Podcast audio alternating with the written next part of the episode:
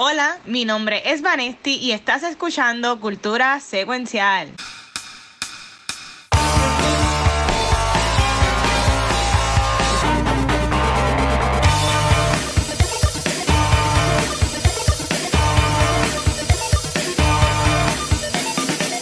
Saludos Corillo y bienvenidos a este Cultura Brunch Edition. Mi nombre es Vanesti y no tengo mimosa ni café en mano. Pero antes de arrancar, yo quiero que mis kaijus destructores de cultura secuencial se presenten. Yeah, mira, aquí está el conejo radioactivo, Chizo Pony. Ah, aquí está el Caillou dormido todavía, porque para mí no es brunch, para mí es morning. Así que eso es lo que hay. Mucho cream, mucho café. Yo, yo, tengo, no tengo café, pues si tengo la, no tengo mimosa, pero tengo boca con china, so, salud mi gente. Yeah. Claro que sí, cómo no. acá el, el, único miembro de Team con Ay, bendito. Oh, la minoría. Fíjate, Luis, como el outlier en un podcast, no. ¿Cómo que tú dices? Shocker, hashtag shocker. Shocking. Wow, qué sorpresa. Pero mira, vamos allá, pero este, antes de comenzar, eh, esto siempre dejamos para lo último, pero para cambiar un poquito el formato y también darle más exposure a estas personas, este episodio de Cultura Secuencial es de ustedes por todos estos Patreons Así que si quieres ser parte de estos Patreons, como por ahí está Señor E, que es también parte de estos Patreons, este Hechizo, que también es, pueden ir a patreon.com secuencial y son donde único puedes ver los after shows de nuestros programas, que puedes conocer el lightsaber de Gabriel, puedes conocer un poco más de nosotros y también vas a ver los eventos exclusivos como el de Gaming Los Conchizos, los de Team Cultura y los próximos que vendrán por ahí. Y también gracias a nuestro Twitch subscribers, que son los bonitos y los bellos y los hermosos, que si quieres tener algún emote, como el del icono de cultura, como el, la carita de Watcher Mía y otros más que vienen por ahí, pues te puedes convertir en un Twitch subscriber. Si tienes Amazon Prime Video, te sale gratis. O sea, te viene ya incluido con Amazon Prime Video. So ya, ya tienen eso ahí. Por entonces, esto ya el jueves iba a ser un pact Watching con Watch, ok, ya va, rompiendo récord cada episodio con los segmentos más largos de, de, los, de los, programas. Este, pero eh, este weekend está intenso, así que va a ser un poquito más largo aún. Yo voy a ir lo más rápido que pueda. Yo esta semana he visto un montón de cosas. Invisible esta cabrona. Eh, y él se le ya más ahorita. Pero este, gracias a la gente de Caribbean Cinemas, yo vi The Human Voice que es la nueva película de Almodóvar que dura, es un short film, dura 30 minutos y si eres un homeless romántico como yo, te va a romper el corazón y te va a encantar. Y gracias a Caribbean Cinemas y Spanglish Films, gente, graben esto, porque es de las pocas veces que yo lo voy a decir. Vi una película desarrollada 100% en República Dominicana que se llama No es lo que parece y Corillo me sorprendió me sorprendió. Eh, este ya vimos el cuartito los otros días, está mucho mejor que el cuartito. Ok, good, good to know. Este, y, en verdad, y en verdad que este, la, las actuaciones no son las mejores, porque obviamente Jaime Mayor no es un actorazo ni nada por el estilo, pero está Gaby, Gaby Espino, se llama ella. Ella le, le mete cool y hay par de actuaciones que también están bien chéveres. Este, que yo entiendo que la película Stafón empieza a finales de mes aquí en Puerto Rico, así que si ¿Quieres un palette cleanser de tanto Marvel, tanto Godzilla vs. Kong? Yo entiendo que sería algo bueno para, para ver. Y, y ustedes, mi gente, que, que, han estado viendo comenzando con, con Vanetti. Comenzando con Vanesti, mira, yo vi, este, estoy viendo actualmente esta miniserie Made for Love que la protagoniza eh, Kristen Milioti, The Mother, y The Mother. está bien cool porque es este sci-fi dark eh, comedy, este, la premisa es cortita, tú sabes, es esta muchacha eh, está en un matrimonio donde el esposo es un mega billionaire de estas personas súper oh. inteligentes y él está desarrollando una tecnología la cual, ¿verdad? Una pareja se inserta los chips y, ¿verdad? Lo que quiere es que tengan una solamente. So, esas barreras de comunicación y de entendimiento entre dos personas se puedan unir y, y, no hay duda ya. Yo sé lo que tú estás pensando y, y, yo, y tú entiendes lo que yo estoy pensando y ambos yeah, podemos, ¿verdad? Entendernos como una relación.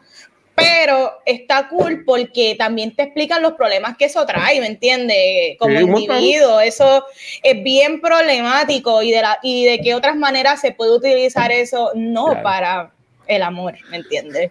So, está bien interesante. Eso está. ¿Y tú, Chiso, qué has estado viendo, mano? Pues mira, yo estaba viendo la serie esta de la serie, no, el documental de Netflix de las de, de Last Blockbuster. Qué irónico que. Netflix lo, lo publica. Exacto. Este, cuando yo creo los que, los que tumbaron a Blockbuster después de Sí. darle la oportunidad. Y mano, está bien bueno porque me llevó un viaje de nostalgia bien brutal, desde que hablan desde los videoclubs de Marquesina, cómo llegó, de por qué las películas de, por qué se inventaron los videoclubs para alquilar películas, cómo llegó Blockbuster y capitalizó todo eso. Me dio los, los flashbacks de los recargos, este, de, de Yeah, las películas de yeah. entregar, de los hangueos. Y no sé si yo voy a achacárselo a la, a la pandemia, porque uno siempre tiene Ajá. esos, senti- esos sentidos de nostalgia de antes de ir a los weekends a los videoclubs, que era como que el jangueo cuando éramos menores de edad o no teníamos muchos chavos para salir. Este, Ujú. Pero ahora en pandemia, más todavía, que eh, mucha gente hablando de esa añoranza, de lo- los jangueos, de las amistades, de cómo ellos, ya, de, de recordando lo de Blockbuster, estaba bien nítido y como esa comunidad, eso como una especie en peligro de extinción, quieren Sí. que ese Blockbuster se quede porque para esa comunidad de ahí eh, es una actividad social de los weekends, ir a buscar las películas, hablar con los empleados y nada, el documental salió, la señora la han entrevistado en medio, en todos lados, por el gimmick de, del, last, del Last Blockbuster. Y mano, todavía, y, y- y lo más que me gustó, porque así como comp- eh, comprador de películas, que ella, como obviamente, pues ya eso no existe, ella Ah. con los chavos de la tienda va a los Walmart, a los Target, a los Best Buy, y ella compra las copias y las pone, las pone a alquilar bajo la, la franquicia de Blockbuster, que está bien nítido para los que quieran recordar esa era de salir, montarte en un carro para buscar una película y peor, salir a entregarla, que esa era la por parte, porque ya la viste. A mí, mano. mira, Sí. yo llamaba a Blockbuster, este, eh, poquito backstory mío, mi papá no- no- están divorciados hace un montón de años, y cuando yo era chamaquito aquí me iba a quedar con mi papá, yo siempre iba a Blockbuster, ese viernes que me iba a quedar ese weekend con él, siempre me llevaba a Blockbuster para alquilar unas películas o juegos, eso me recordó full a eso, o cuando mi familia iba a hacer compras, yo para no estar con ellos, pues me metía en Blockbuster de Pueblo Extra, siempre yo estaba al lado.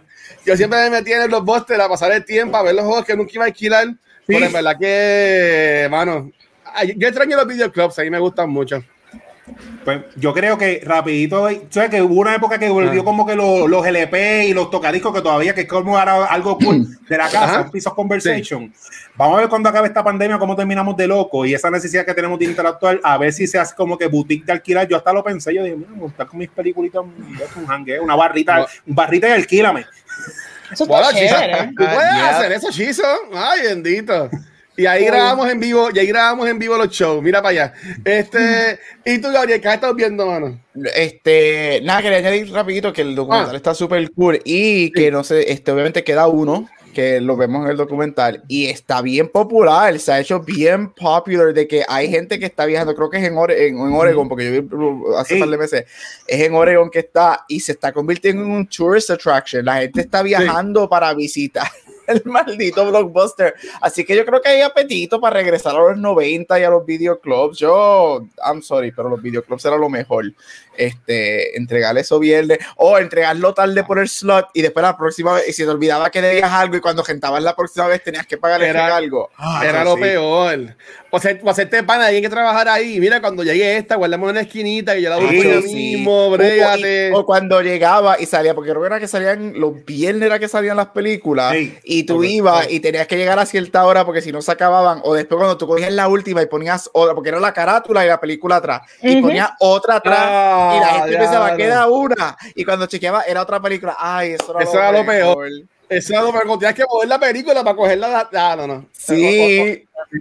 Bueno, y yo, Pero- y yo no sé, pero me acuerdo cuando estaban, eran los había estaba también la transición de los VHS con los DVDs. Habían siempre como que una fila de VHS, todos los DVDs. Diablo, Memories Bueno, ellos, ellos alquilaban hasta las consolas para tú jugar. Si no tenías PlayStation o lo que sea, podías alquilarla. Brutal. Ya lo- a- aquellos tiempos donde la gente se, se, pas- se pasaban todos, tomaban las cosas. Este, bueno, eso, pues, va- va- va- va- vamos, a, vamos a ver. Pero mira, Vanetti y Shizo, no sé si Gabriel, estuvieron gozando ayer. Pero Ga- Gabriel. yo, yo no, yo quiero decir lo que yo vi. Es que, bueno, dale, Gabriel. Ah, no, me hace, levantar temprano, para esto. Mira, no. Dale, dale, dale, mira, dale. Así no se puede. Dale, perdón. Gracias, Vane, por mantener el, siempre la cordura en este show. parece que Vane es la host. No, mira, yo rapidito, yo estoy viendo, estoy rewatching dos shows. Uno lo estoy rewatching, este, los dos, dos son de mis shows favoritos. Uno lo estoy rewatching, este, este, por cosas de trabajo, porque estoy escribiendo o voy a escribir algo de él y es Curious Folk. Es un show que salió en el 2000, uh, del 2000 al 2005 en Showtime. Este, se considera como el mejor show este, de vida gay o queer LGBTQ ever made. Este, es un show que cuando salió en el 2000, en el 2000 fue groundbreaking y todavía sigue siendo porque yo creo que todavía no, ha habido un show este, queer o no de esa magnitud. Yo diría que lo más cercano es Sense8, si lo han visto en Netflix, con las uh, escenas de, de, de sex amor. que tiene de amor. Eh, de amor. Pero que es un landmark, no lo había visto hace, hace casi como 10 años que no, no había rewatch el show y lo estoy rewatching y todavía yo no puedo creer que every single part que está en ese show es relevante. Este, es un show muy bueno, es un show que aunque fue, salió hace 21 años, este, tú lo ves y tú dices, diablo, esto hasn't aged at all. Este, así que es muy bueno. Y esta semana, bueno, la semana pasada, porque es domingo, anunciaron que viene un reboot. se van a hacer una miniserie de ellos, del show basado, eh, va a estar en Luisiana, nuevos characters, whatever, pero hay rumores de que el cast original los quieren traer para que hagan cambios, así que estoy súper excited por eso. Y lo otro que estoy viendo es uno de bichos que si eres de los 90, aunque no lo has visto, sabes quién es, de qué es este show y sabes esta mujer y es de Nani. Este HBO lo puso la semana pasada. Todos los seis seasons. Estoy por el season 3 ahora mismo. Yo me crié viendo ese show. La voz de ella es iconic. Y sus ah. outfits son iconic. Y a mí se me había olvidado, obviamente, yo lo vi cuando pequeño, no lo había visto desde los 90, desde que se acabó. Solo estoy viendo ahora 25 años más tarde, desde que era teenager. Y a mí se, se me había olvidado lo funny que es este show. Si tú quieres reírte de verdad, pero reírte de que te vas a arrastrar por el piso y quieres un escape este, y tienes HBO Max, te lo recomiendo. Cada episodio es, o sea, son, es, de los 90, solo si son largos, pero son episodios de 20, 25 minutos. Pero si tú quieres reírte y quieres un escape por un par de horas, te recomiendo que pongas The Nanny en HBO Max y yo te aseguro que te vas a reír con cojones porque el show es súper, súper funny. Y ella es una estrella. A mí se me ha olvidado lo fabuloso que ella era y lo fabuloso que ella se vestía. Este, pero es muy bueno. Si no lo han visto, les recomiendo y quieren un escape, pongan de Nani. Es como que es súper easy. Les va a bajar como que eh, el estrés. Este, así que estoy viendo esas dos cositas. Este, estoy por el season 2 de Curse y season 3 de Nani. Así que revisitando esos dos shows de, de una época de mi vida, when I was a teenager. Oh, ok, ok.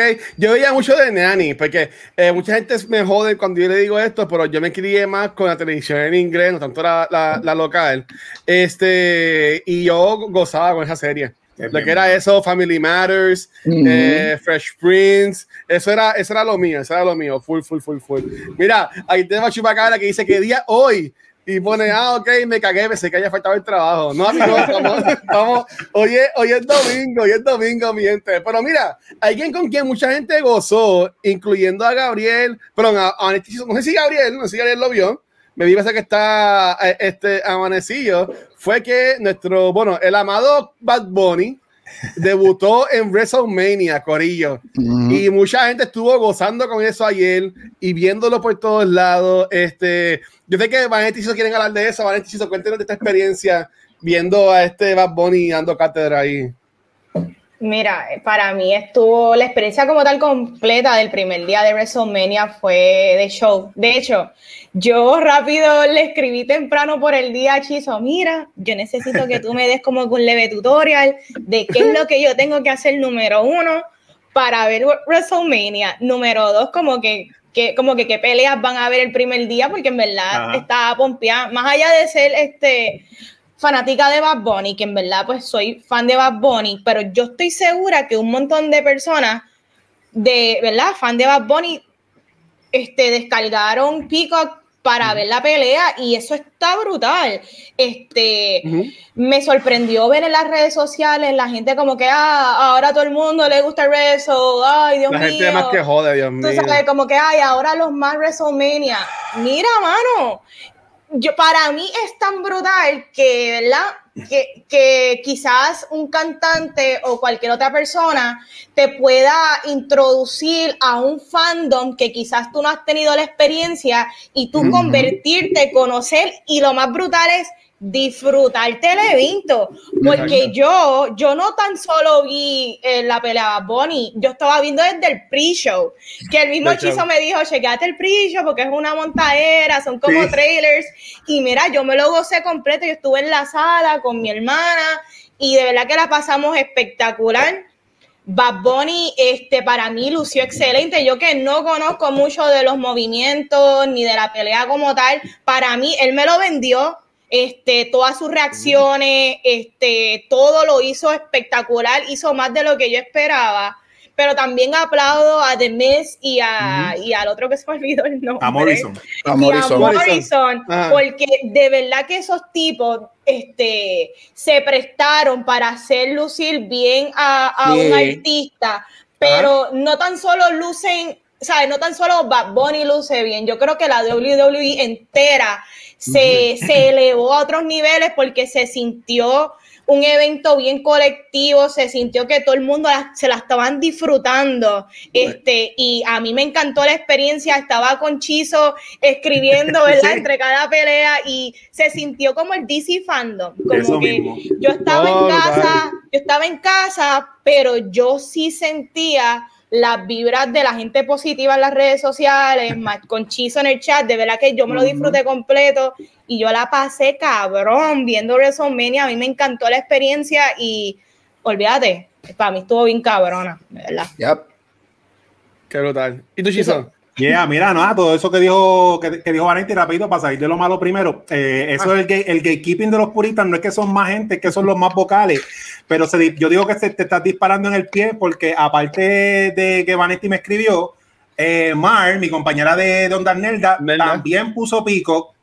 Y yo estaba viendo el WrestleMania con Vanetti, con Mar, chateando entre todo el mundo. En las redes sociales estamos bien pendientes. Bobby Bob, saludo a Bobby Bob de los compañeros de, de, de, Cine él estaba en WrestleMania y me estaba mandando fotos de, del evento y todo, me, me mandó fotos del camión. Que ese gatekeepeo que hay de que ahora todo el mundo ve, sí, eso es lo que yo quiero, lo que yo siempre digo todos los días. si ustedes se meten en mi red, tienen que estar alto de mis mensajes de besos y abrazos. Porque yo en la escuela, a mí no me hablaban mucho porque yo no jugaba baloncesto, porque yo no era deportista, porque no me gustaban los carros, yo quería amiguitos. Y entonces ahora, mira, qué, qué magia. Van a estar a lucha libre, otra cosa más que podemos hablar.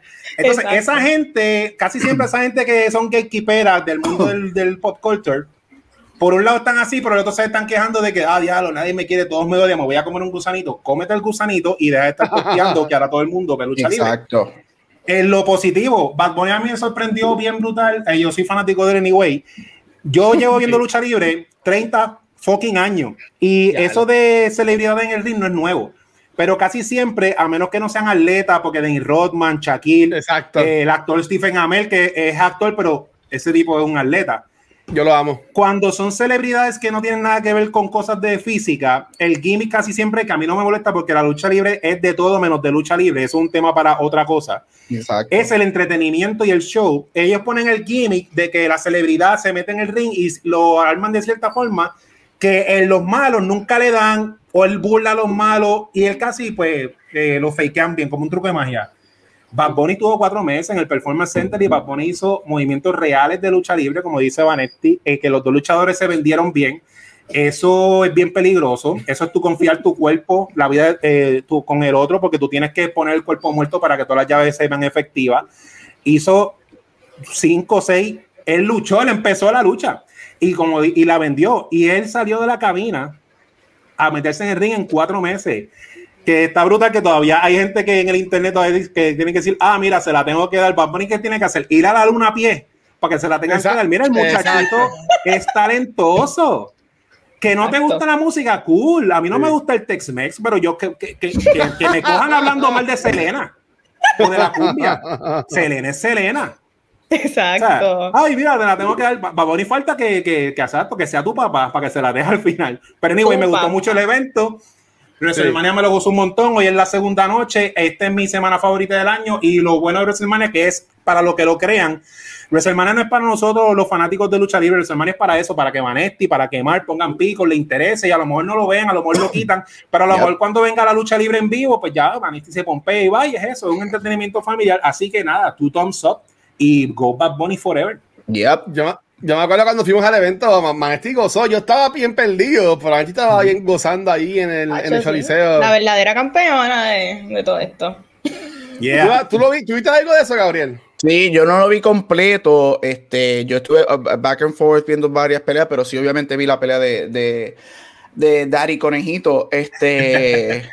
Este, a mí me gustó, este, yo puse en mi Facebook que la pelea, que el mundo de Avatar fue más real era. Pero obviamente yo lo puse en, tripeo, este, porque a mí me gusta Wrestle, yo como chizo, yo no tan, ya no tanto, yo no lo sigo tanto como antes, pero en la era de, y Chizo va a saber esto, en la era de Undertaker, Mankind, Edge, D-Generation X, yo soy de la era de, de WWF. Yeah. Este, eso de los late 90s como el 2003, este, la famosa Hell in a Cage, Undertaker Mankind cuando lo envía al infierno y lo tira de allá arriba.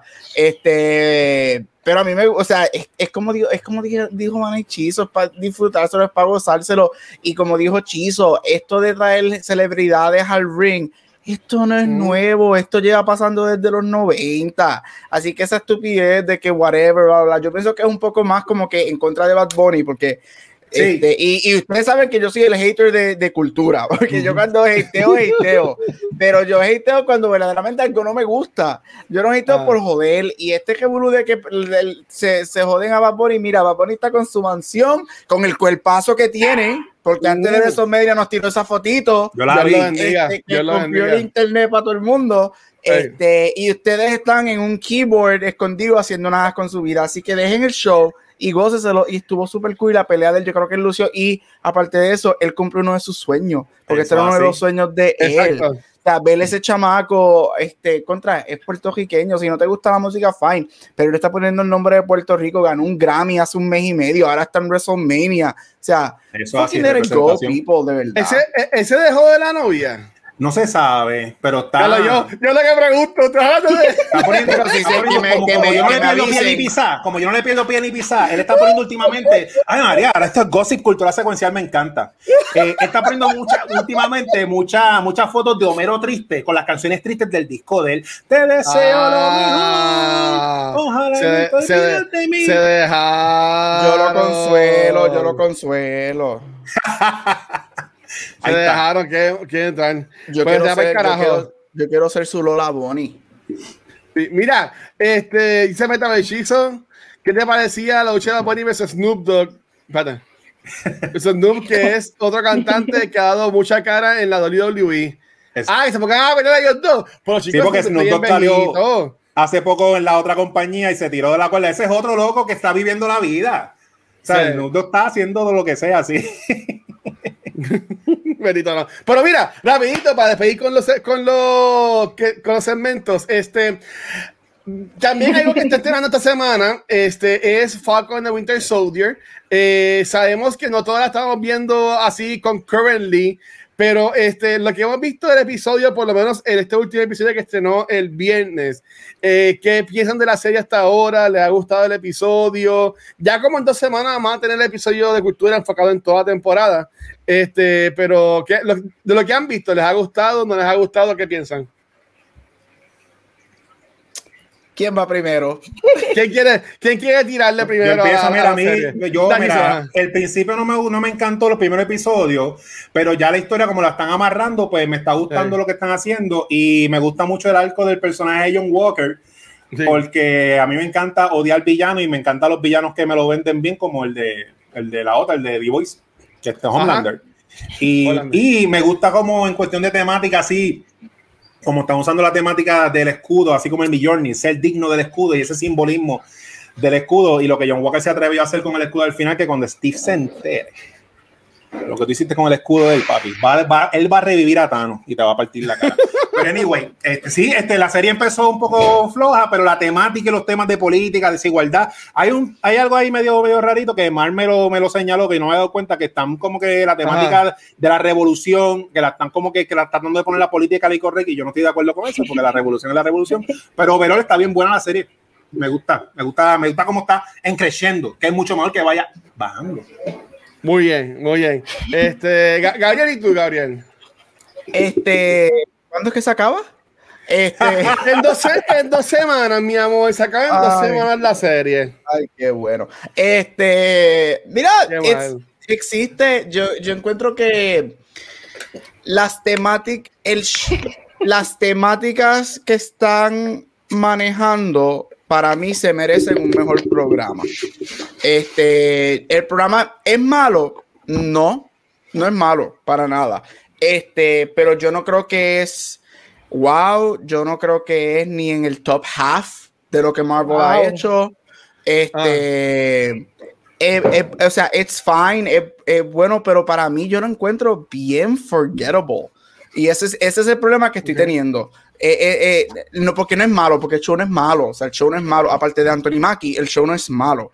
Pero eh, Apar- yo- ah, ah, ok. Pensé que, que- pensé que yo que tenía que ir a lo bueno del show. Yo, tipo. No, no, aparte de Anthony Mackie, que es lo malo del show, el, el show, no, el show no es malo. Lo- mi, mi Ah. gra- mi gran problema es que yo lo encuentro forgettable. Yo lo veo y a las par de así. horas ya se me olvidó.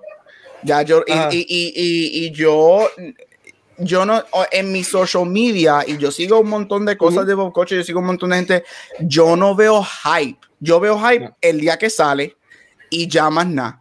Y no es como WandaVision, que WandaVision tú veías un hype todos los días hasta el próximo episodio. So, yo, ese es mi problema. Yo estoy encontrando que el Sí. show es forgettable y ese es el problema que tengo. Me gusta mucho Wyatt. Este, la gente está, ay, que si, whatever.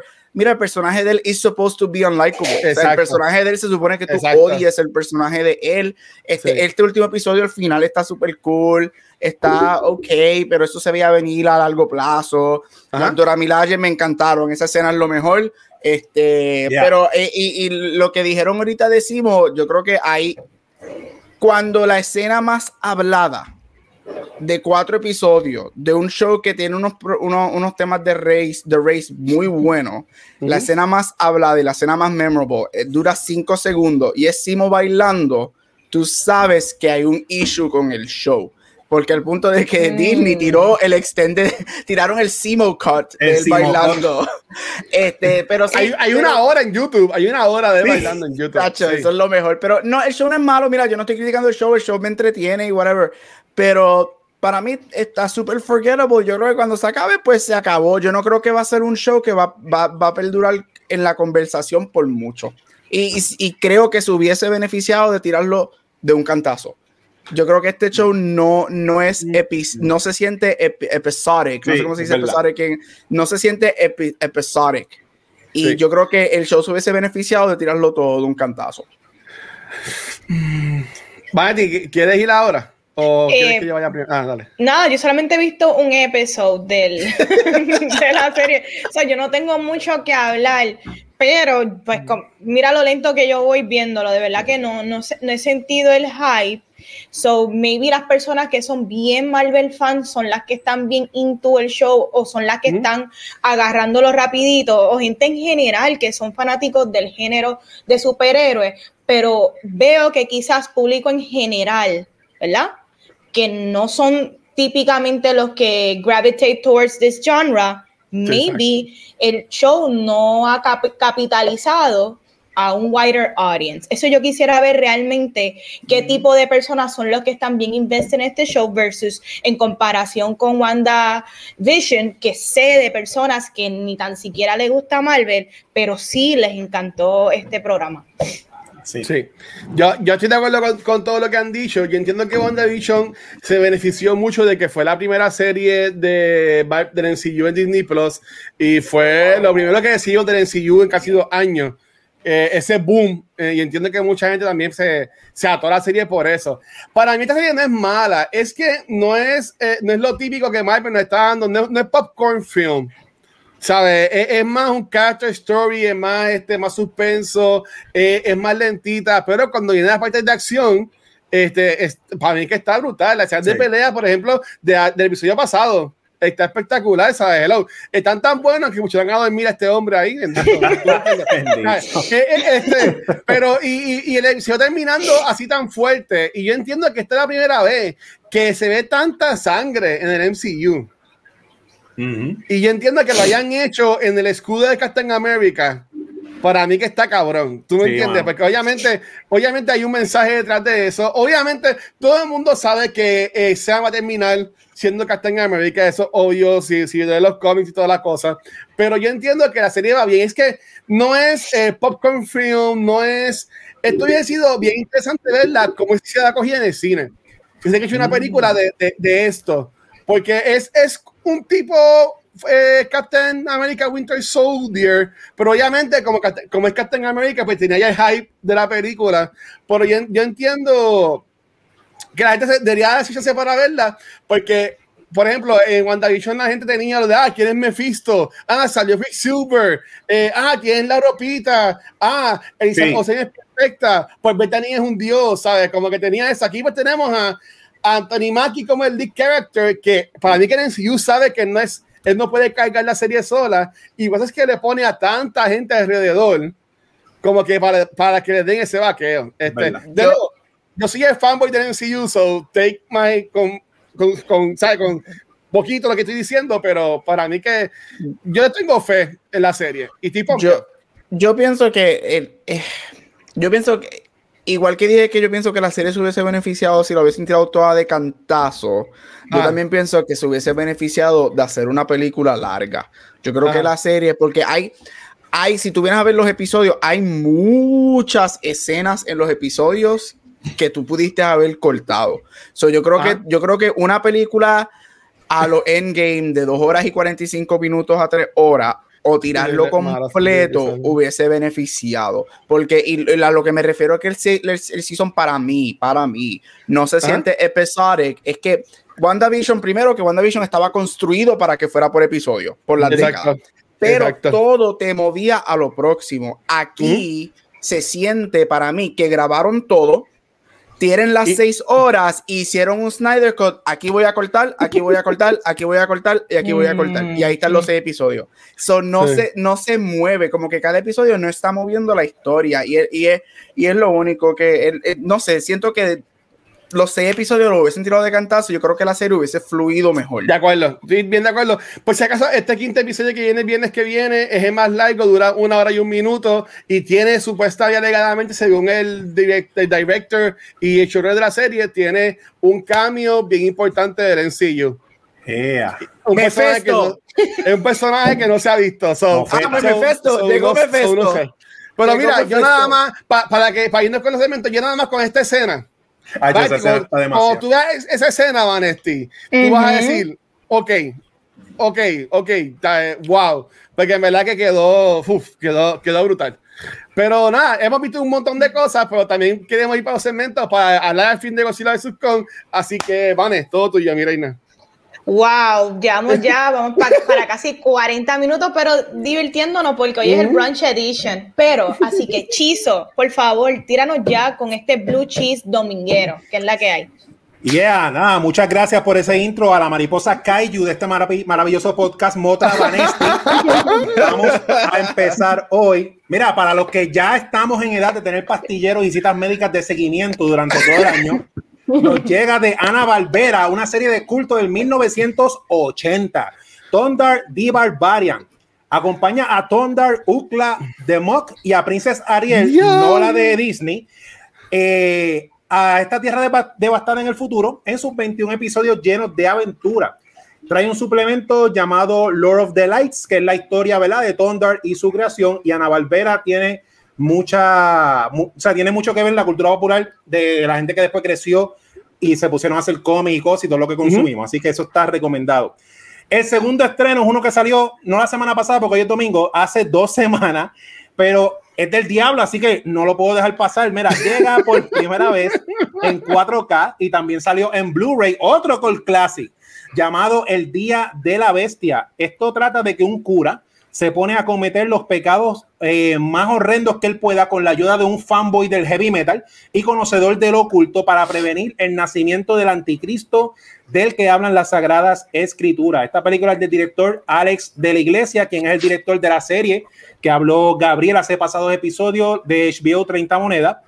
Y el rockero Oh. metalero psychic eh, del cura eh, es Santiago Segura, mejor conocido como Torrente. Las películas de, de Torrente son bien graciosas. Los special features son las entrevistas ¿verdad? usuales del director y los actores, pero el highlight es que esta movie existe en Blu-ray en 4K, porque esta es de las gemas ocultas del cine de horror que casi nadie fuera del nicho de películas de horror sabe que existe y habla y es bien, bien buena. Así que a todos nos sorprendió que la tiraran en esos dos formatos. Hay que comprarla antes que se acabe. Pero para terminar de tripletas de culto, miren esta misa de domingo. Tenemos eh, de Physical Media. Vengo con una de las películas más amadas de la, de la categoría Cult Classic de todos los tiempos y es Tremors en fucking 4K. Diablo. Sí. Kevin Bacon. Bacon. peleando con gusanos que comen gente en Ultra HD es la razón por la cual compraste tu televisor de lujo, último modelo. Ponte cómodo en este pueblito donde todos se conocen mientras tratamos de sobrevivir desde los techos e interiores de negocios. Un ataque mortal de estas morcillas del terror llamada los Tremors.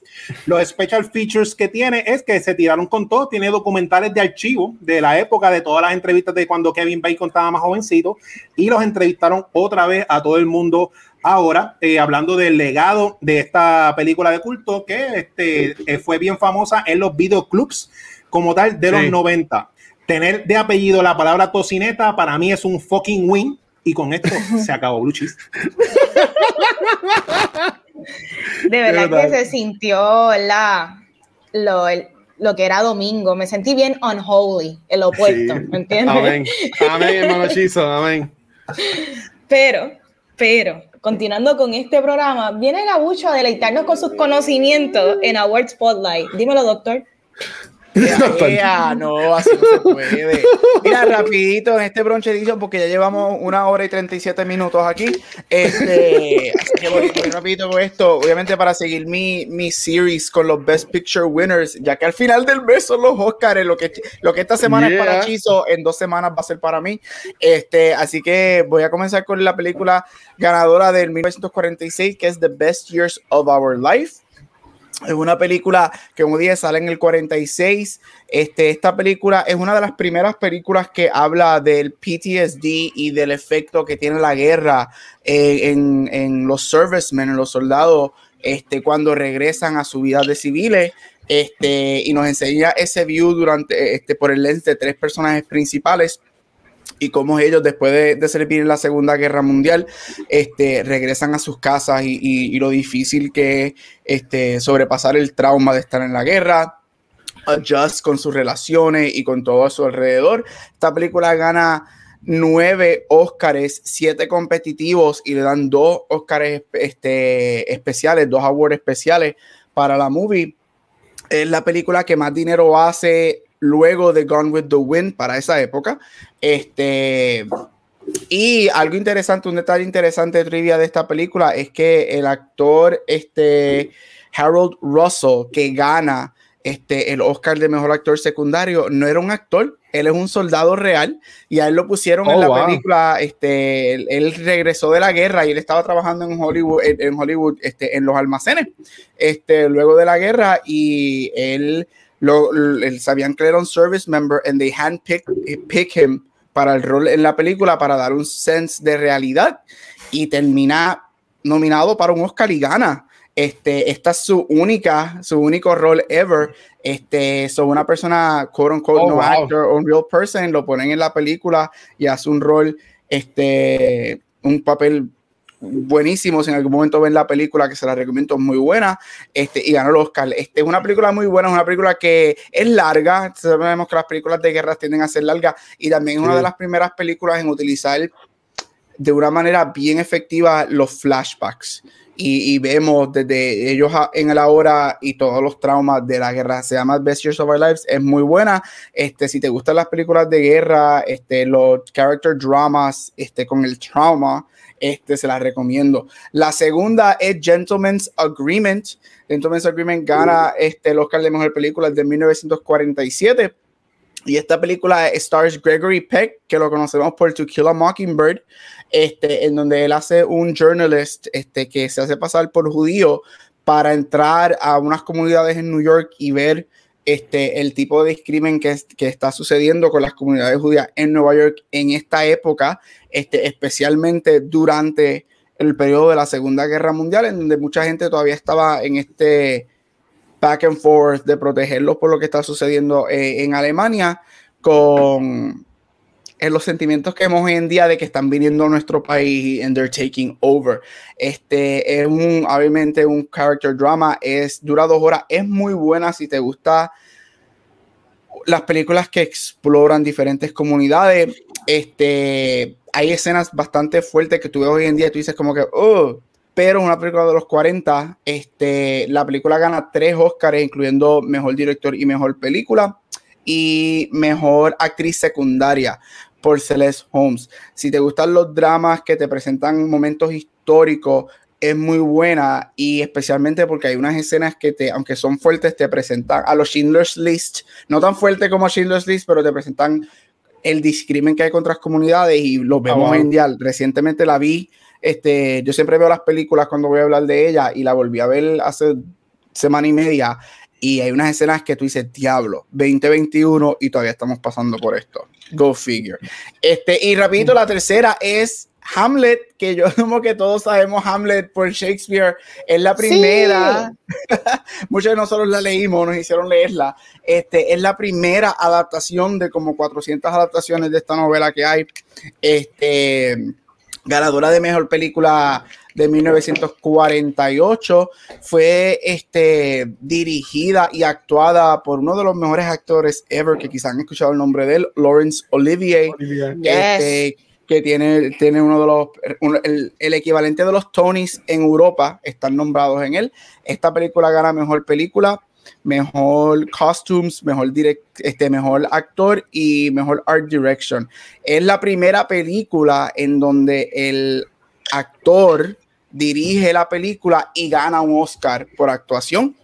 Luego de eso lo vemos varias veces por Warren Beatty. Este, no hay mucho que decir de esta película. Si conoces Hamlet, sabes de lo que es Hamlet. Este, lo, lo bello para mí de esta película es la actuación. Laurence Olivier es uno de los dioses del cine, considerado como uno de los top five best actors ever. Este, y ver a ese hombre actuando y hacer el papel de Hamlet es otra cosa. Este, así que no hay mucho más que decirle esto. Sabes, si sabes Hamlet, sabes que él tiene el famoso soliloquy con la carabela y de lo que tiene que ver.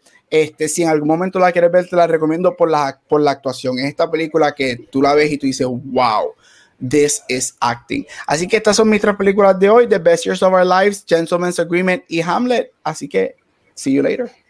Yo tengo que aceptar que yo no he visto Hamlet y tampoco lo he leído, so no sé.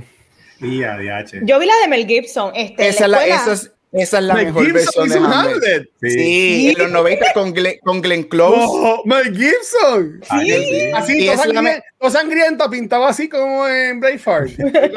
Ponlo para el lunes. Esa es la mejor para te- esa, esa es para mí es la mejor versión de Hamlet como película. Esa es la mejor versión, la de Mel Gibson con Glenn Close. Glenn Close hace la mamá. Sí. Y para los que quieren ver una versión animada, Lion King. Exacto. Ahí está, Hakuna Matata. Ahí está. Eso es verdad. es verdad. Sí, es, Sí. es una adaptación de Hamlet, ¿me entiendes? Sí, Hamlet es una Lion King es una Ah, pues de ya, yo, yo vi la live action también, so ya he he visto Hamlet. Ready. visto Hamlet dos veces. Estoy más que bien. Y la vi también en los parques, el show. Ah, O sea, la vi, vi la obra, Ah, vi la obra está. en vivo, ¿viste? Ya. Dos veces y dos veces y media la has visto. Pero vamos para el tema de la semana y yo sé, gente, disculpen, no pudimos grabar el jueves, pero vamos a, estamos grabando domingo y vamos a hablar de Godzilla vs. Kong. Y es que, mira, esta movie ha sido como que la sorpresa para muchos porque mucha gente dice que esta es la que ha salvado la experiencia del cine. Y es que, mira, esta película ha demostrado que la gente sí está dispuesta a ir al cine, pero la pregunta es, ¿qué tipo de películas la gente quiere ver en la pantalla grande? Corillo, mucha gente ha criticado la estrategia de Warner Brothers de lanzar sus películas simultáneamente en HBO Max y en el cine, pero en este caso funciona. ¿Is it magic in a bottle? I don't know, pero it worked, ¿me entiende? Yo tengo la opción de ver la película en HBO Max y en el cine, y yo decidí verla de ambas maneras, so, quién sabe. Pero, ¿qué tal me pareció la película? Como fan de Kaiju Movies, especialmente la de King Kong del 1976 por Mami, me encanta ver lo grandioso que son estos titanes. Yo creo que el Monsterverse ha hecho un buen trabajo en presentarnos la gran escala de esto, pero también hay que hablar de que estas películas han tenido un problema en lo que es balancear el aspecto humano dentro de ellas. Godzilla vs. Kong yo entiendo que mejora mucho de las críticas en cuanto a los humanos, aunque ellos continúan siendo annoying, pero jamás como el nivel de King of Monsters, de verdad que eso fue un cringe fest en ese aspecto. Yo creo que esta movie eh, hace efectivo lo que es eh, las grandes peleas de kaijus y, mano, qué clase de pelea. A mí me molesta mucho la gente que critican esta película pensando de que es un indie film preparado para ganar Oscar.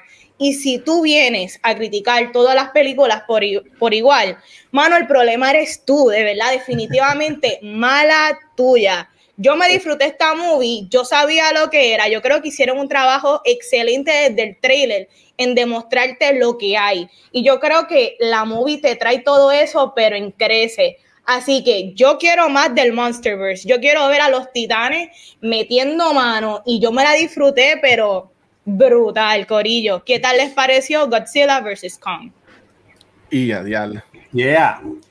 Mira, este, en lo de la experiencia, yo no la vi en el cine, fíjate, yo la vi en casa, pero mientras la estaba viendo en casa, yo decía, sí, esta película es para verse en el cine por el concepto y que ellos son gigantes y que es todo como que un espectáculo. Y encuentro que es el Perfect Storm, aparte de que ya más gente se está vacunando, porque es el tipo de película de tú saber lo que vas a ver, que el trailer te lo dice, literalmente se llama Godzilla vs. Kong, y es un espectáculo que tú lo ves en el cine como si fuera un ride. Me gustó mucho, que de hecho en las peleas hicieron muchos tiros de cámara que parece eso mismo, como un ride.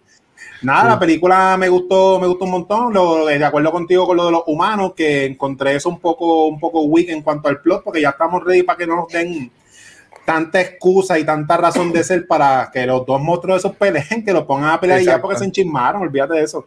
Pero los efectos se veían bien brutal. Me, lo más que me impresionó, así como tú, de llevamos tantos años viendo estos tipos de películas de kaiju y de monstruos y de sci-fi.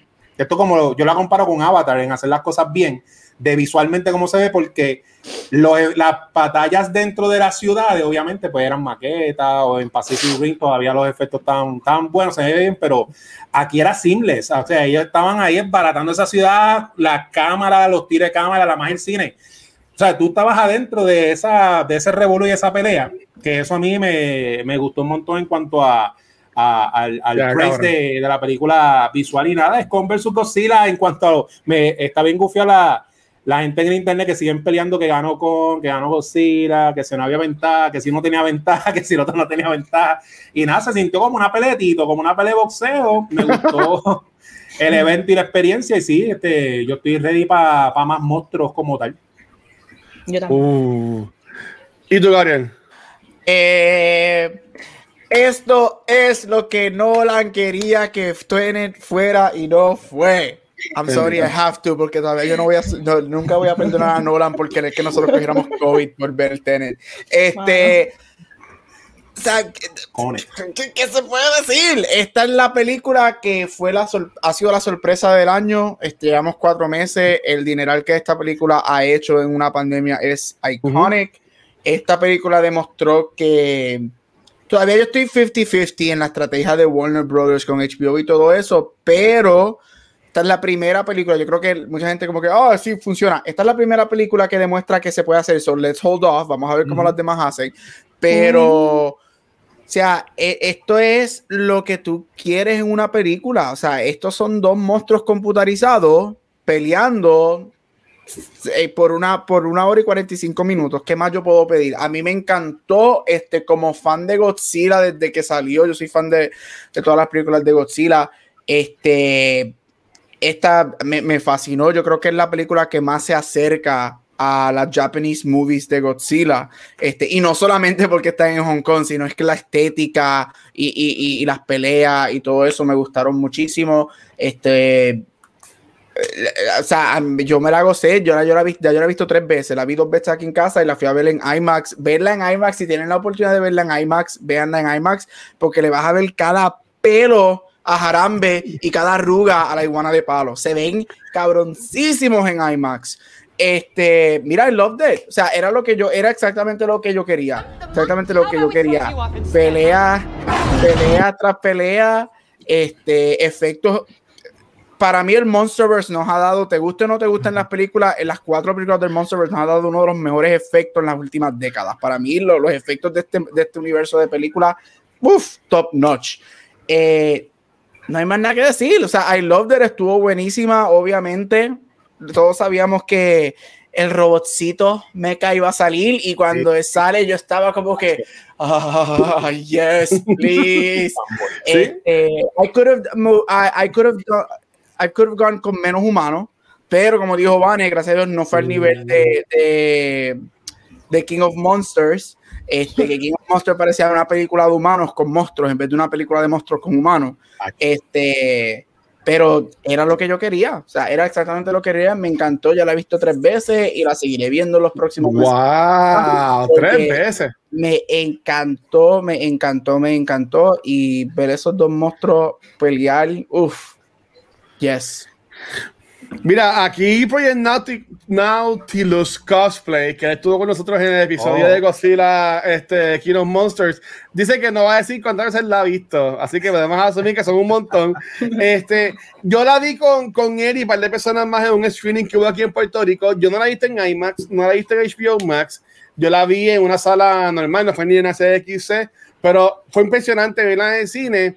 Y aunque fue un screening, había un par de personas y mi experiencia fue igual de cuando, por ejemplo, vi aquella pica de Dragon Ball con Vanetti y te revolú allá en, en, en Guaynabo, cuando vi King of Monsters en IMAX, yo estaba pompeado por las personas, porque de nuevo, yo, yo no soy el, el público donde esta película va, porque yo, a mí no me encantan estas películas, eh, pero esta, esta película a mí me gustó. Eh, estuvo fun. Yo considero que esto es una película más de Kong y que sale de Godzilla, pero eso lo podemos hablar de- después. Ujú. Este, pero de nuevo, como dijo Vanetti y dijeron los muchachos, para mí lo donde falla es el aspecto humano en, en estas películas. Pero yo le he preguntado a muchas personas, este, y es como que existiría una película que solamente sean los monstruos peleando, como un documental de, de, de Animal Planet o, o algo así, ¿sabes? Pero honestamente, a mí me gustó la película.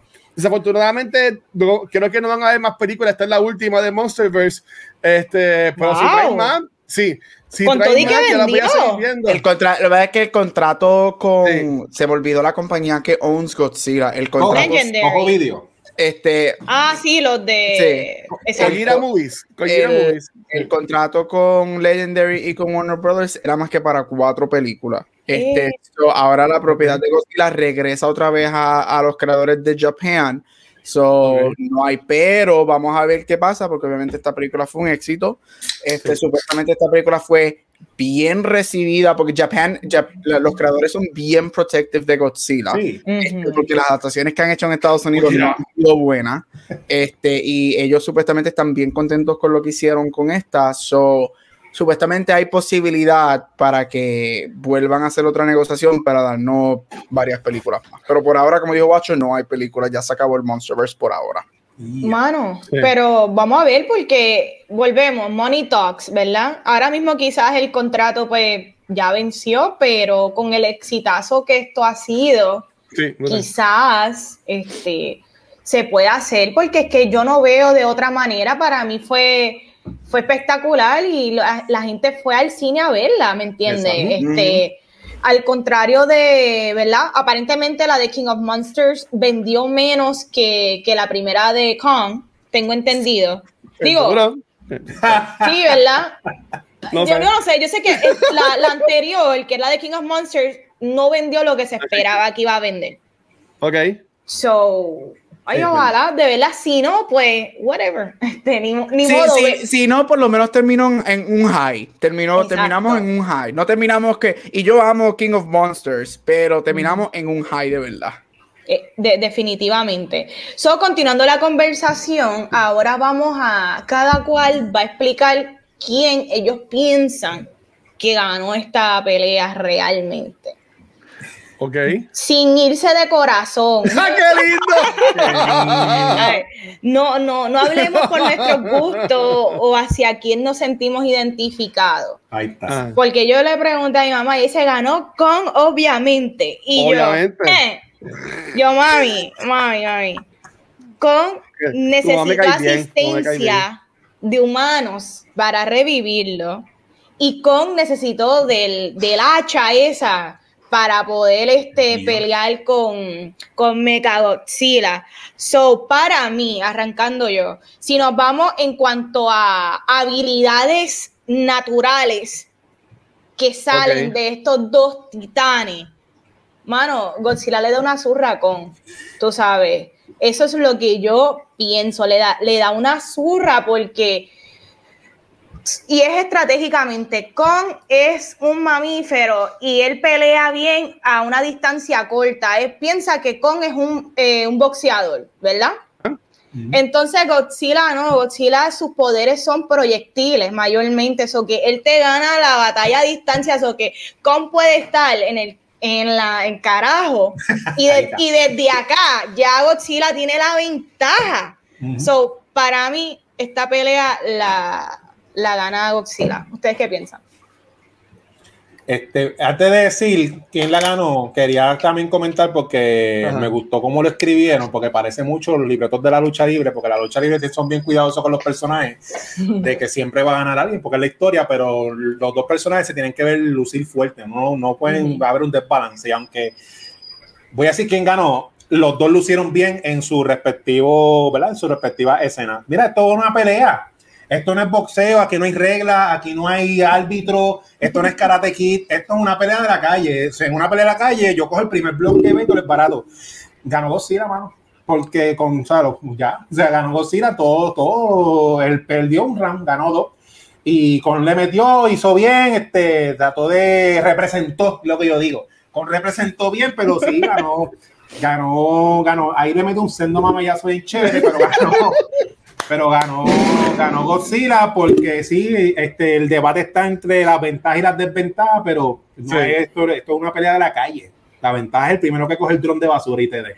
Este, y nada, ganó el lagarto. ¿Y tú, Gabriel, qué piensas? Mira, este, antes de voy a decir que I, I, I don't bow to Kong, pero Ah. le aplaudo a Kong porque él, él, he showed up. Hizo muy buen trabajo. Mira, no como dijo Chizo, o sea, ellos, la película a mí me sorprendió porque aunque yo sabía, si tú eres fan de Godzilla, de las películas de Japan, tú sabes por dónde esto iba y tú sabes lo que va a pasar al final. Y aunque no, tú sabes lo que va a pasar, íbamos a tener el Martha Moment y eso se sabía. Este, pero con lució muy bien, como dijo Chizo, ellos hicieron un muy buen trabajo en hacer a ambos este, lucir espectacular. Y cuando Kong daba mamellazos, los daba buenísimo. Y yo estaba como que, uff, uff, yo lo sentía viéndolo en IMAX, como que, ay, yo lo sentí. Este, pero mira, aquí no hay, there's no question. Aquí ganó Godzilla y personas que al día de hoy todavía estén diciendo, si viste la película y si todavía estás diciendo que ganó Kong, yo no sé qué película viste. O sea, este Godzilla, este le partió la madre a Kong. O sea, él le partió la madre a Kong. Este, él lo que tenía que hacer al final era meterle el, el- la pezuña y ya moría. O sea, Godzilla necesitó Ujú. que le explotaran una nave en el pecho para que pudiera sobrevivir. Este, pero como dijo Vane, o sea, yo a mí Godzilla es un boxeador. Este, este, King Kong es un, un boxeador y Godzilla es el, eh, eh, es el long range fighter. Y, y yo creo que ahí mismo la pezuñita y ya moría. Este, yo creo que eh, el, este es el equivalente a King Kong Kong wins the battle, but Godzilla's gonna win the war. Eso es lo que. Y Godzilla, o sea, Godzilla le metió un- una pela con. Este, al final, Godzilla lo que tenía que hacer era.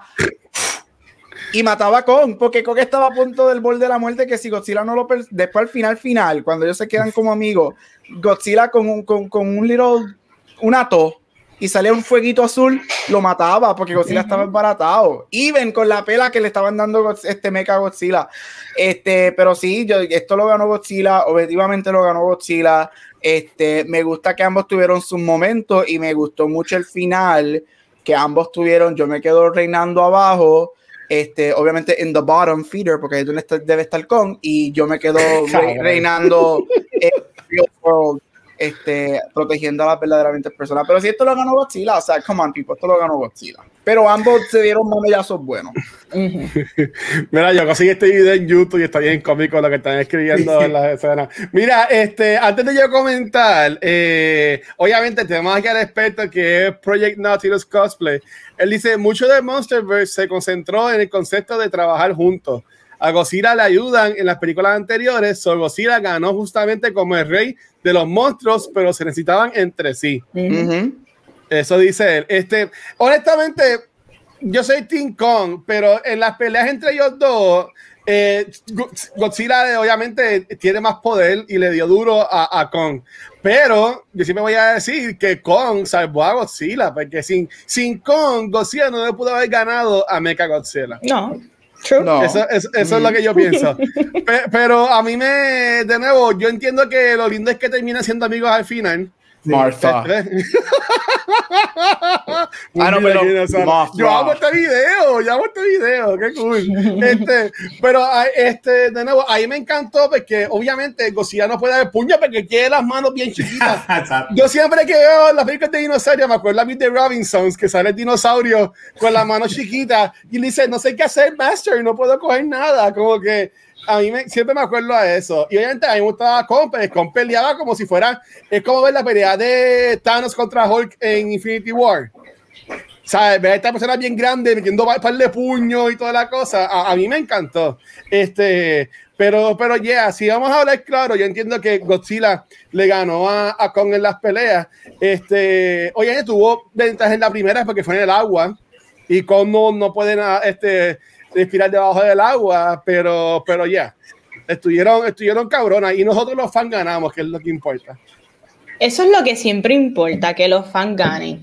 Pero, Sí. ¿verdad? Continuando el diálogo, vamos a darle momento favorito. Este, Ok. dentro de esta movie, que hay un montón de cosas súper chulas y hay muchos homages a películas viejas dentro de, ¿verdad? de este género. A, a mí me encantó mucho lo que fue la, la escena de pelea de noche en Hong Kong. Yo creo que ellos utilizaron excelente. Exactamente. Ellos utilizaron bien una iluminación, pero de noche, con los colores dentro de la ciudad, porque a veces utilizan escenas de noche pues para cubrir cierto CGI mal hecho, Ajá. pero aquí todo fue para ele- elevar la pelea, elevar el material y que se viera de una manera un poquito más artística. Yo creo que, que funcionó excelente y, y se vio bonito y yo cre- creo que funcionó para el tipo de pelea que era este de estos dos titanes. A, a mí me encantó eh, esa escena. Para ustedes, ¿qué, qué escena les gustó mucho? Uh. Mira, eh, esa misma, porque to- ustedes se acuerdan el meme ese que está el, cere- el tipo como que se ve el cerebro y mientras va bajando, el cerebro explota en canto y el tipo hace como que awesome.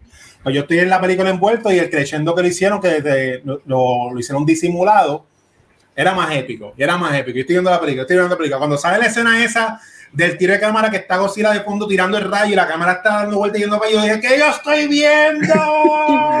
Esto era un Ride Universal, no era un bregar, Universal. yo no puedo bregar. Esa sí, esa pelea fue la, la más épica. Esa fue la más, y creo que esa fue la del medio, sí. La- porque al final fue lo otro. Pero sí, esa escena Sí. igual, igual que tú.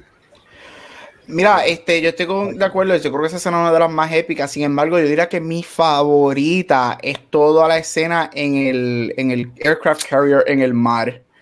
Esa ok, escena a mí me, desde que, o sea, uff, desde que Godzilla, eh, desde que Godzilla se trepa en el bote hasta el final, a mí me encanta. Y algo que voy a decir del Monsterverse, y mucha gente no, no considera esto este, porque como son películas de monstruos y whatever, como que la gente no se, no se enfoca en esto, pero dos cosas. Ahorita dije de los efectos, que para mí The Monsterverse, las cuatro películas, porque King of Monsters, una de las cosas más bellas que tienen esos efectos y como hicieron esos monstruos. Espectacular. Pero aparte de eso, esta película y el Monsterverse en general nos ha regalado unos shots espectaculares. Hay unos shots en esas peleas de agua que la cámara continúa y la cámara se va y da los 360 grados cuando el barco se vira con Kong todavía en las cadenas y tú te quedas como que wow, hay unos shots, el shot cuando Kong coge el, el, el, avión y el tipo está dentro del avión y tú estás con el tipo ahí. Eso, hay uno, esta película tiene unos shots bien hechos, bien, bien hechos, igual que las anteriores. Hay muchos shots de las anteriores, por ejemplo, el shot de Godzilla cuando mata a, a Ghidorah, que se ve todo el, azul con el, el enlace el azul, este Kong Skull Island, cuando Kong sale con el sol atrás. So, estas oh. películas nos ha, nos ha, regalado unos shots que yo creo que como son películas de monstruos, la gente como que las pasa desapercibida. este, pero solamente quería mencionar eso, pero a mí me encantó el Aircraft Carrier Fight en el mar, me encantó este, yo creo que es mi.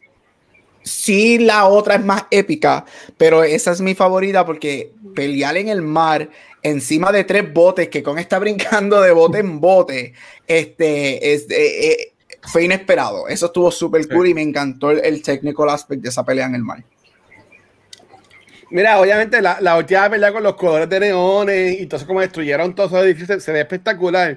Pero la secuencia que más a mí me gustó fue cuando van a los Hollow Earth buscando la, el hogar de mm, Kong. Sí. E, ese revolú de que tú estabas acá en el piso, pero Kong brincaba y caía en el piso de, de allá. ¿Sabes? Esa secuencia estuvo, ¿verdad? Super cool con las naves. O sea, de nuevo, a mí que me encanta esto de los rides, esta pendeja. Un ride de esta película así, con ese aspecto, y terminar entonces con la nave en la pelea de ellos en Tokio, estaría espectacular. Este, pero de nuevo, a, mí me encantó eso. Um, pero obviamente lo, lo, grande es, al principio, como todos los de edificio, ¿verdad? Con, a, a King Kong no le importarle a la gente porque él usa los edificios para él hacer el parkour y, brincarle encima de Godzilla y toda la cosa. A mí, me, a mí me encantó, pero en consecuencia yo diría esa, la de Hollow Earth, porque se ve bien bonito, se ven todos los monstruos, este, y es como que la, The Calm before el huge fight a lo último, que verdad que estuvo súper cool. Definitivamente, este Adam Wingard, que es el director de esta movie, para mí que hizo un trabajo espectacular luego de haber hecho la porquería de Death Note, que él fue el que la dirigió, la del 2017. So, yo creo que él hizo, él se redimió luego de esa porquería, porque él también dirigió The Guest, que esa película fue bien buena. So, yo creo que con esto ya él se elevó y yo espero que le den más trabajo porque se nota que él conoce qué hacer con unas películas de esta gran escala, porque esto es algo no, tan, no tan solo escala en cuanto a los monstruos, es que tú tienes que como que tomar tantas cosas en consideración desde el CGI, el aspecto este, humano, si los echaran para un lado completo, este, y todo lo demás, tú sabes que yo creo que él sabe trabajar este tipo de movie y quizás esto es lo que él se debe dedicar de ahora en adelante. Yo me atrevería a él darle cualquier película de Marvel o de DC o, de lo que sea, porque en verdad que lo hizo muy bien entre las cosas que a mí me gustó mucho de esta película es que también trae mucho lo que es el aspecto sci-fi dentro de, de, de, este género, porque aunque no lo crean, aunque son películas de Kong y de, y de Godzilla, que son titanes, no siempre son sci-fi heavy. Son a veces más, pues, it's a monster movie y está destruyendo esta ciudad y se, y se enfocan mucho en lo que es el aspecto social, la cual eso está espectacular también. Pero esta para mí se fueron súper sci-fi en cuanto desde lo de la nave, eh, lo del centro del, ¿verdad? del planeta, esos son elementos súper sci-fi y yo creo que benefician estas muy definitivamente. So que si lo trabajan bien para las próximas y ¿verdad? toman lo bueno de esto y eliminan lo, lo que no funciona, yo creo que se puede hacer hasta spin-offs. Eh, no sé si, ¿verdad? Como que yo en algún momento escuché que querían hacer miniseries o algo en algún streaming service de esto, la cual yo, yo considero que funcionaría este, dentro de todo. Eh, como ninguna película es perfecta, y ya para ir cerrando un poco, para mm. ustedes, ¿qué, ¿qué, no funcionó? ¿Qué, qué no les gustó de la movie? Eh, me gustaría saber, chicos. Pues, pues, nada, tomando eso mismo que tú dices, ya estamos en una época en el cine de que nos podemos ir full sci-fi sin miedo, que eso es gracias al éxito de las películas de Marvel. Y noté que las excusas que usaron para que ellos se encontraran, o sea, que es empezar de que con esta aquí lo traemos para acá y ahora hay que virarlo para atrás para que, para que Godzilla llegue fue como que bien, es como si lo hubiese escrito yo, como que déjalo, ¿y cómo yo pongo estos dos peleando? Ah, pues está aquí y lo muevo para allá. O sea, que pueden usar más elementos all in sci-fi de que esos monstruos, que sé yo, se comuniquen por telepatía, que se, que se sientan el peligro, whatever. Que encontré, eso es lo único flojo, las motivaciones de la trama para que ellos dos peleen. Eso. Mira, este, para mí, este, qué bueno que bajaron este, la escala de los humanos este, luego de, King of Monsters, porque King of Monsters, lo único, algo que yo digo es que para mí era una película de Godzilla, era una película de humanos con Godzilla y los monstruos en el background. Y aquí eso lo bajaron muchísimo. Comparado con King of Monsters, lo bajaron un montón. Y le aplaudo eso. Yo hubiese eliminado y yo la amo, a mí me encanta ella en Stranger Things, pero la historia de Eleven con el nene de Deadpool, con Brian Tyree Henry, que yo lo amo, pero Dios mío, qué annoying estaba él con los odios podcasts y, y las cosas, y el papá de ella, esas, esos humanos yo los hubiese eliminado. Yo hubiese dejado obviamente la nena con los exploradores de los científicos, el villano, yes, pero es, es, la historia de, de, Eleven con el papá, que yo no sé, ¿qué hizo Kyle Chandler en esta película? Salen dos escenas. Pero va a ser los chavos. Exacto, él dijo, ah, me vas a pagar yo no sé cuántos millones, dámelo, yo salgo en dos escenas. Él no hace nada en esta película, este, pero yo encontré eso bien, bien anónimo. Yo creo que tú pudiste haber hecho todo lo que hiciste sin, sin, sin esa rama de humanos. Yo no necesitaba a Millie, yo no necesitaba al de Deadpool, este, eh, eso para mí estuvo, fueron estuvo de más, porque siempre vas a necesitar, si has visto las películas originales de Godzilla, o sea, los humanos no son los protagonistas, pero siempre los vas a necesitar como una base, porque ellos te, o sea, Godzilla está destruyendo las ciudades y está, necesita esa historia, este, pero yo diría que de la película eso fue lo eso fue lo menos que me gustó, esa rama de humano. Los otros, este, con, ay Dios mío, el de True Blood, entonces eso, fine, fine, porque tenían que explorar Hollow Earth, ok, that's fine. Pero la historia de Millie con eso es como que, ugh, y ella, ella estaba ahí, y a mí ya me gusta como actriz, pero en esta es como que, ugh, sácala, sácala. Cada vez que ella venía en screen, yo, como, sácala, no la necesito. Este, yo hubiese eliminado eso. Yo creo que eso fue lo más flojito para mí de, de la movie. Pero en general, los humanos siguen siendo flojos. Los humanos no están, pero tampoco le puedo dar caer tanto porque me lo bajaron de, de, de King of Monsters y además yo o sea, los humanos tampoco siempre han sido los más guau en las películas de Godzilla. Esto es about monsters. Poco a poco, poco a poco. Mira, como yo mencioné, a mí las escenas de los humanos es lo menos que me gustó de la película. Eh, Millie Bobby Brown la pusieron porque hace que estaba en contrato, al igual que el papá. Eh, el de Deadpool, yo sé que él, es bien famoso este, uh, como comediante en, en UK, yo estoy Ború, pero como que no me encanta, eh, honestamente. Eh, yo siempre he dicho que si me vas a dar humanos, eh, yo lo que quisiera ver es una serie de HBO Max de, de, de siendo la historia de personajes de Tom Hiddleston y Brie Larson entrando en Monarch, viendo, descubriendo los demás monstruos, los demás kaijus. Eso es lo que yo quisiera ver en cuanto de, de, de, escena. Um, ese revolú de que ellos se montaron en el tren este súper rápido y llegaron de Estados Unidos a Tokio, como que, como que, dude, como que, ¿por qué? Porque tienes que ponerlo. Honestamente, a mí no me encantó. Aquí, pues, Nati los puso que a él le hubiese gustado que el hijo de Seriza ha salido más. Él es el que se pone el casco para como que llevar la mecha Godzilla. Eh, eso estaría cool porque ver más el villano de todo esto, aunque también los humanos son nada, pero a mí ese sí me ha gustado de más DF que se veía cool, por, e, por ejemplo.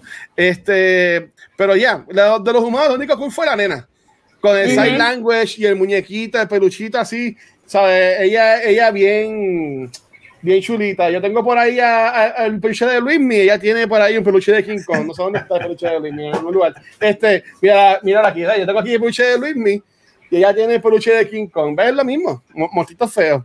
Este, pero a mí me gustó un montón la película. Menos humano sería un plus, Pero en, en general me gustó mucho la película. Diablo, los fairies. Vi ese comment de los fairies, los Shoji Bing. Ay, Dios mío. Ay, Dios mío. Y Millie Bobby Brown, a mí me gustó mucho ella en la película de, de Sherlock Holmes, de Enola. Enola Holmes. De Nola. Ah, pero, sí. pero, no, no sé, en esta como que, diablo, malita, malita, malita. La, la realidad es que todos ellos no funcionan, ¿sabes? Ese, esa parte de la película, ellos ni conectaban con nada. Eso, Sí. esas escenas de- del tipo con el podcast y a la hora de la verdad no, no traían a nada porque tú los puedes eliminar a ellos de la película y ellos no componen nada. Yep. Están ahí investigando y jajaja, jajaja, pero Tú puedes, tú puedes asumir que la esposa de él murió por un ataque de Godzilla, pero enséñanos eso o que él lo diga. Pero, o sea, Ajá. ¿por, por qué entonces el afán de él con Godzilla? Como que no, Eh, no- no eso, es, eso yo estoy de acuerdo. Yo creo que alguien lo puso. A mí me hubiese gustado que eso lo hubiesen eliminado a Millie, al comediante, a Brian Terry Hayden, el papá, lo hubiesen eliminado. Y si me vas a dar a Damien Bashir, que es el malo, que él me encanta como actor. A mí me gustó el villano de él, estuvo cool. Él es como que el Winking Ah. Devil, el Mustache Ya. Villain. Y Ah. estoy de acuerdo con Serizawa. Yo creo que si tú no, si no eres fan de las otras tres, de momento como que no te, no te cuadraba que él, él era el hijo de, de. Y te, lo ah, dicen, y te lo dicen, tú ni sabes quién es él. Exacto, Ah. so yo creo que tú pudieses haber eliminado a estos cuatro o cinco personajes. sí. Este, déjame decir, fine, deja- entiendo por qué la nena con la mamá y True Blood tiene que estar aquí. Ok, fine, I get it. Eh, Ay, True Blood, es que, ay, True Blood, si viste True Blood, la escena, si viste True Blood, te acuerdas de él en la nieve, un poquito, tú sabes. Sí. Este, pero el Serizawa hubiese sido cool ver. Tú me pudiste haber eliminado a Millie, whatever, y me pudiste haber explicado Serizawa, porque Serizawa, viniendo del papá, que es tan noble y entiende la mitología de Godzilla, tienes al hijo haciendo esto, y como que te da hints, porque el hijo está, el, el- el hijo está como que, no, no entendemos el poder, no podemos hacer esto, y whatever. So te da el glimpse de que no es tan malo como tú pensabas que Ajá. era, pero lo exploraron. So eso hubiese estado cool. Pero again, yo vine aquí para ver estos dos monstruos caerse puñetazos, así que. Amén. Ok, so que ahora finalizando, y pues obviamente me entero en pleno podcast que ya el contrato se acabó, que ustedes, si continuara esta franquicia del Monsterverse, eh, ¿qué tal ustedes les pareció el final y qué historias quisieran que continuaran dentro del Monsterverse? Última pregunta, sorry. No, no. A mí me gustó el final, yo no sabía que se había acabado. A mí, mi, mi favorito siempre va a ser King Ghidorah. Lo encuentro fascinante, ese diseño de dragón de tres cabezas y que dispara rayos. Eso está bien brutal. Nada, eso, el espacio. Más sci-fi, porque King, King Ghidorah, y King Ghidorah es el villano de aquí, porque el cerebro de él fue el que, o sea, este, Mechagodzilla es el espíritu de King Ghidorah. Eso, más, más monstruos espaciales y ponerle un casco a con y mándalo para allá con Toreto. Olvídate, olvídate, olvídate. All in. Más mo- monstruos espaciales. Muy bien. Este, mira, este. Hay muchísimo que tú puedas hacer con esto. Si, si conoces la serie original, sabes que hay 20.000 monstruos. Creo que fue Vane que tú dijiste que esto se va por una línea más sci-fi. Este, y creo que aquí lo puso en los comments. Las películas de Godzilla original se van mucho por el sci-fi. O sea, tienes a King Ghidorah, que este, tienes a Destroyer Brillante, que los mencionaron ahorita. Tienes a Gigan, que es uno de mis favoritos también. Este.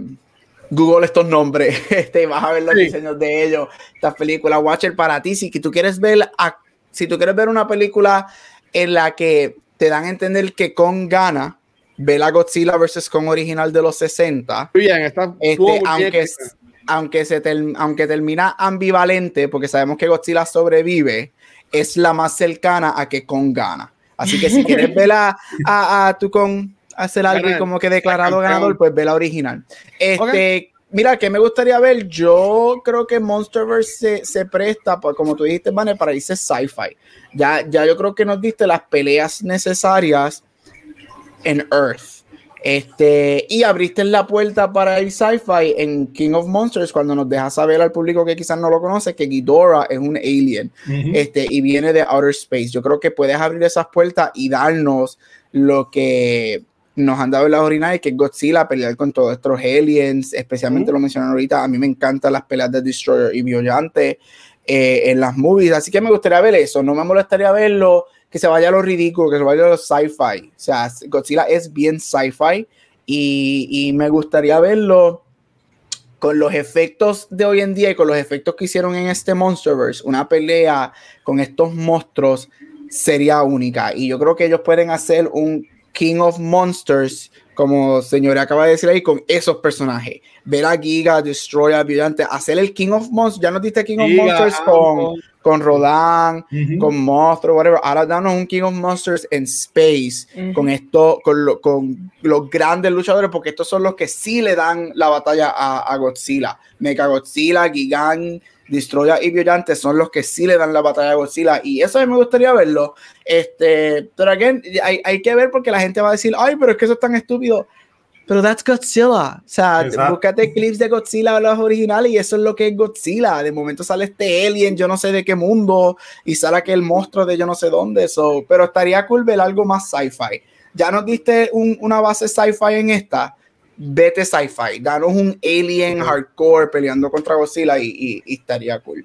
El final de la movie was fine, era lo que todos sabíamos que iba a pasar. O sea, sabíamos que íbamos a tener un Mothra moment este, y todos iban a terminar whatever. Yo creo que alguien lo puso ahorita que no es que son amigos, es que terminaron con respeto. Tú me ayudaste a ganarle a este. I respect sí, you. Vámonos sí. por nuestro lado. Te veo luego. Y pues Con termina allá abajo en All Over Earth y Godzilla termina acá arriba.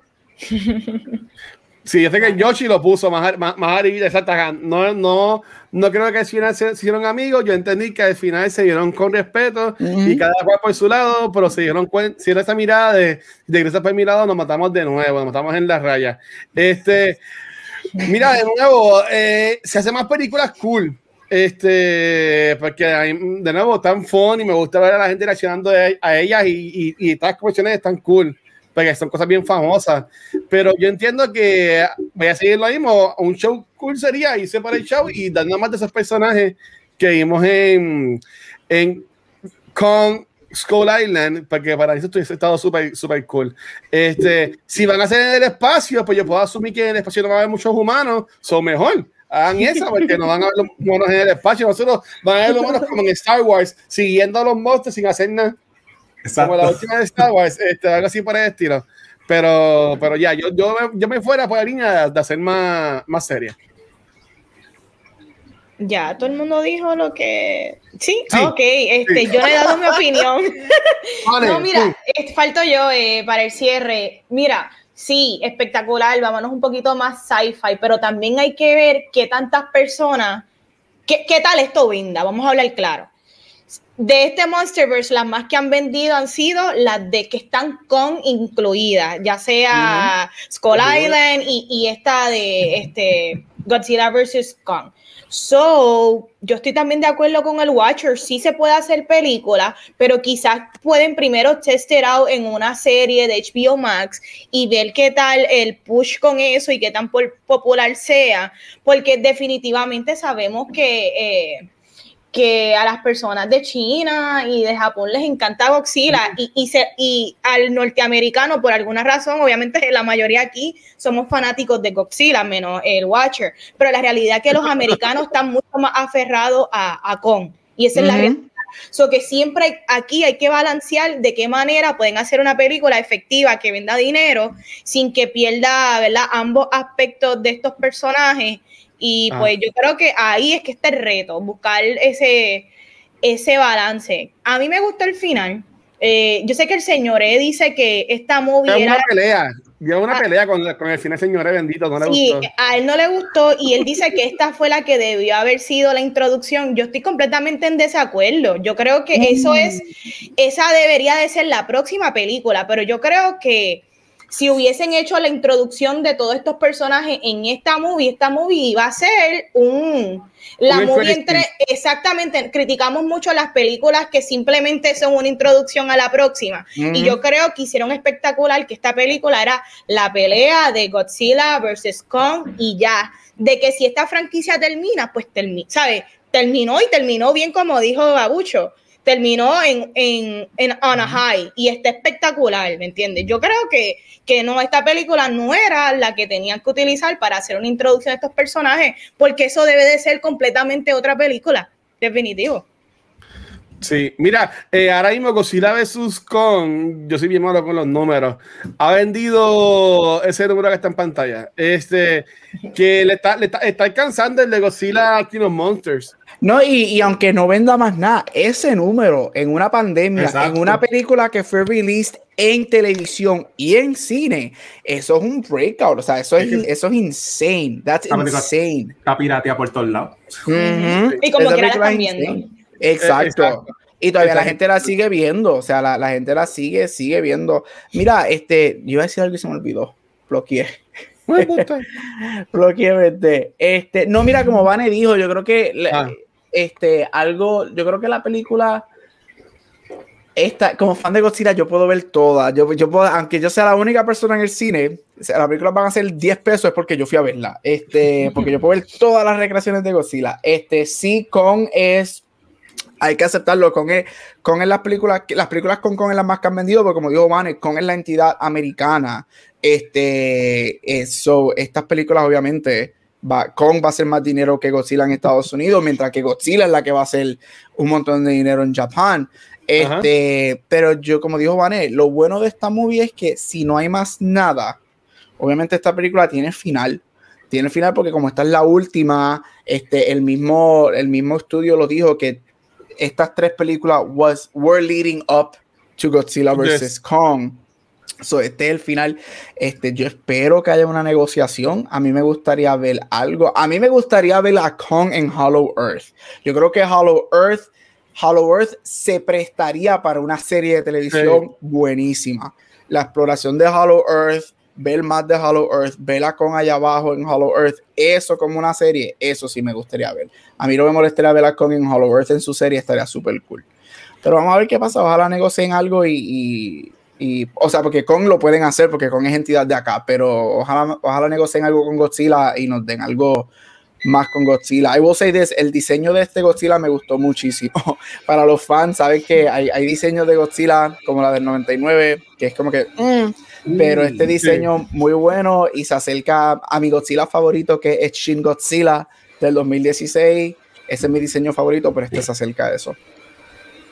A mí me gustó, yo, yo estaría cool. Godzilla, ¿cómo fue? Y esto me está raro. ¿Cómo fue como que la respuesta gringa a Godzilla? Entonces, si lo vamos a esa No, forma. con, con sale antes, con sale en el 33. Oh, ok, ok, ok. La primera película de Kong sale en el 1933. Godzilla sale en los 50, si no me equivoco. Ah, cool. cool, Este, cool. Godzilla, Godzilla nace como una crítica a Estados Unidos luego Con de que ellos tiraron la bomba nuclear Sí. en Hiroshima. Yes, Ok. so Godzilla fue creado como una crítica a Estados Unidos luego que Estados Unidos este, tirara la bomba nuclear en, en, en the East.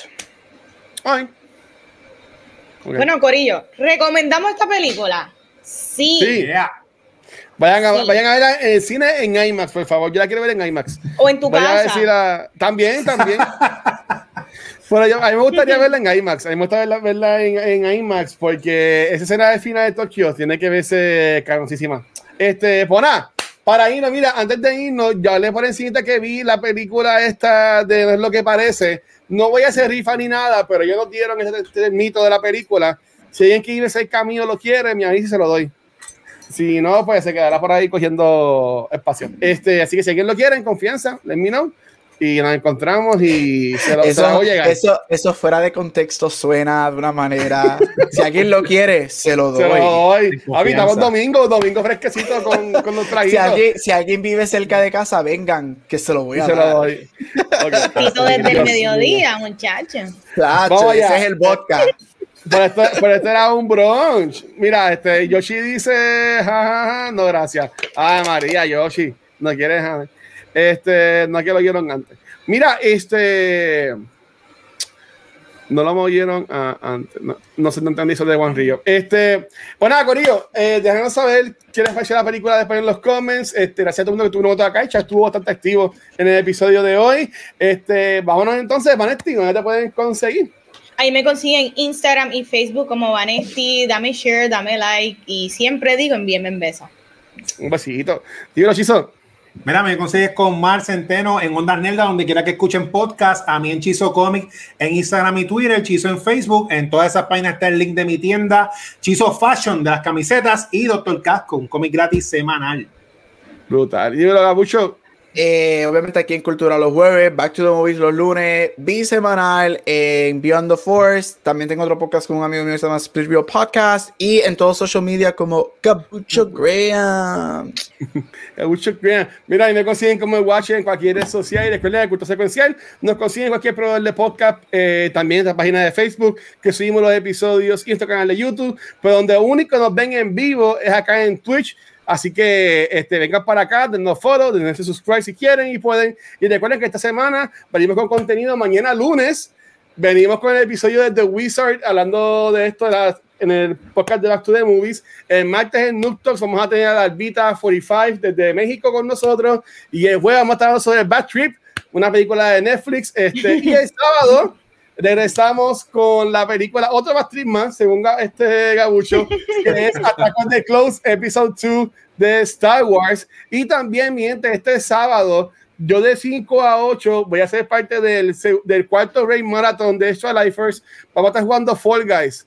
Este, entiendo que va a estar eh, Dios mío, Luis, mi Barky, por si quieren unir en confianza, vamos a estar acá y recuerden que todo esto es eh, siendo parte de Extra Life, del equipo de este F24-7, todo va para la Fundación de Niños San Jorge, así que cualquier apoyo que nos quieran dar va a ser más que bien este recibido.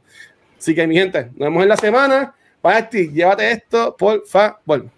Corillo, hasta aquí otro episodio de Cultura Secuencial épico. Nos vemos la semana que viene con Bad Trip, así que veanla, ríanse un poquito y hablen con nosotros en el chat.